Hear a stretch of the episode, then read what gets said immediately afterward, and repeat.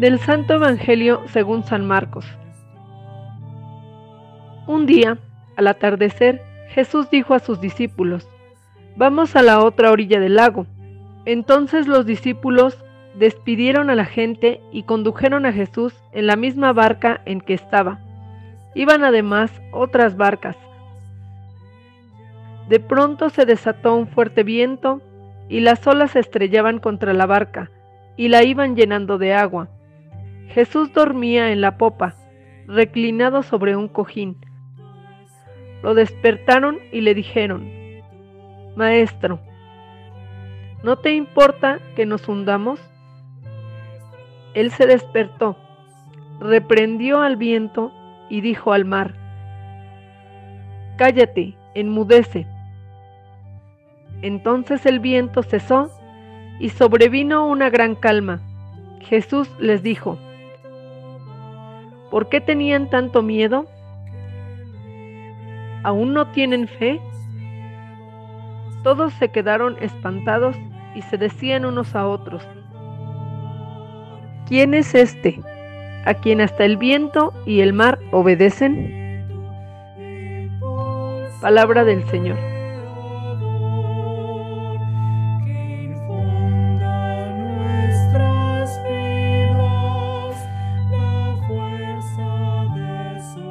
Décimo segundo domingo del tiempo ordinario. La vida es como andar en una barca que en ocasiones va navegando bien con las aguas tranquilas, sin embargo los problemas se presentan cuando las tempestades y tormentas de la vida mueven la barca donde sentimos que estos problemas nos agobian y hasta nos hacen ir a la deriva o a naufragar. Y en estos momentos de navegación difícil comenzamos a flaquear y a tener miedo. Esto mismo sucede con los apóstoles en el Evangelio de hoy, el cual nos narra cómo la barca en la que van los apóstoles con Jesús es azotada por una tormenta y un fuerte viento, y las olas casi derriban la barca. El Evangelio reporta el Señor dormía en la popa, reclinado sobre un cojín. Fue tan fuerte la borrasca y tanto se asustaron que lo despertaron diciéndole, Maestro, ¿no te importa que nos hundamos?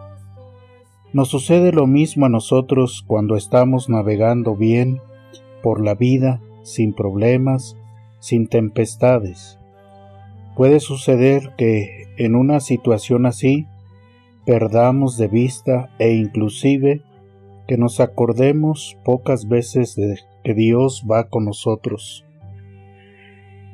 En este pasaje, Cristo nos muestra el poder de su divinidad.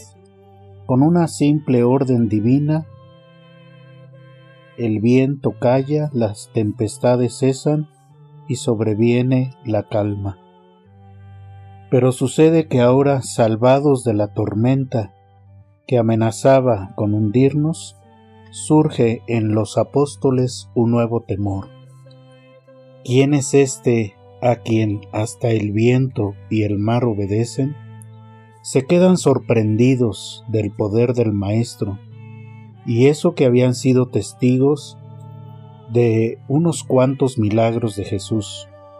Quizá, quizá hasta este momento pensaban que Jesús era un gran profeta o alguien muy especial, pero de allí a ver la naturaleza embravecida, obedecerle a Él, a este Jesús, el Hijo de Dios, Él se ha mostrado hoy con poder y que sólo Dios tiene este poder.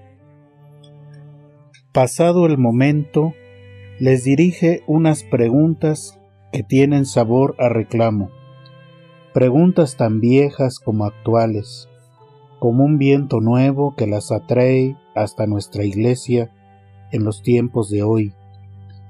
Preguntas que también nosotros tenemos que responder. ¿Aún no tienen fe? ¿Por qué tenían tanto miedo?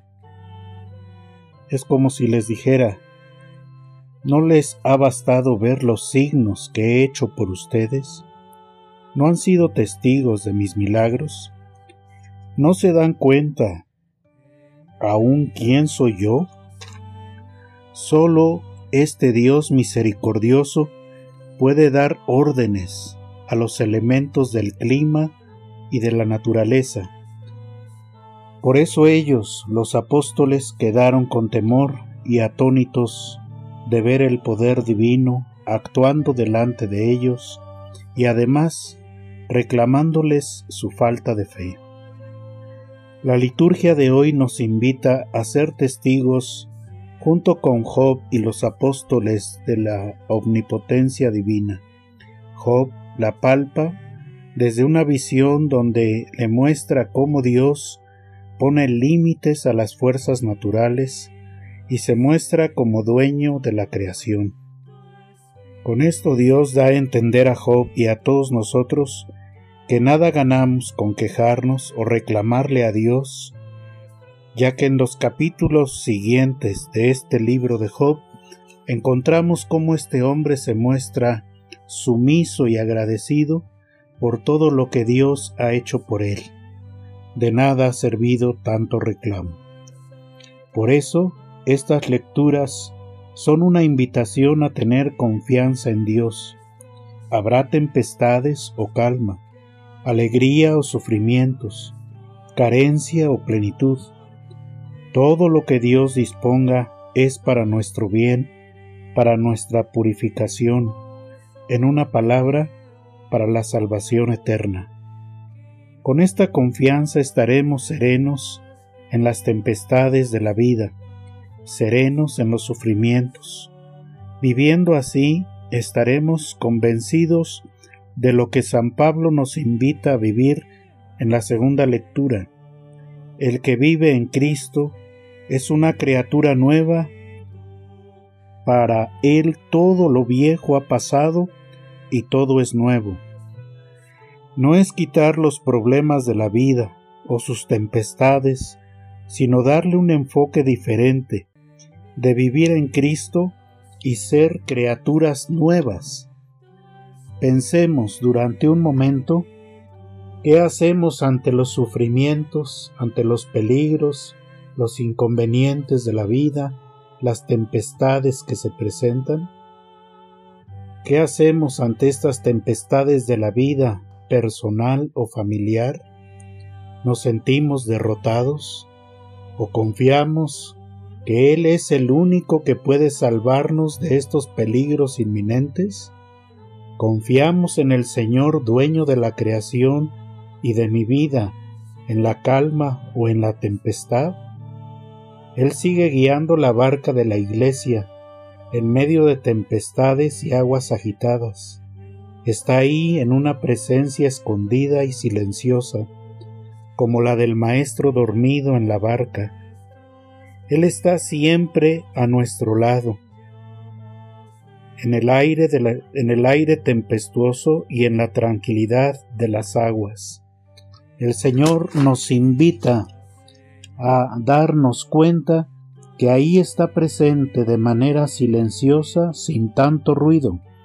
El Señor sigue derramando sus gracias, sus bendiciones en esta travesía de la vida, que nos ayudará a llegar siempre a un puerto seguro, en definitiva, a la vida eterna.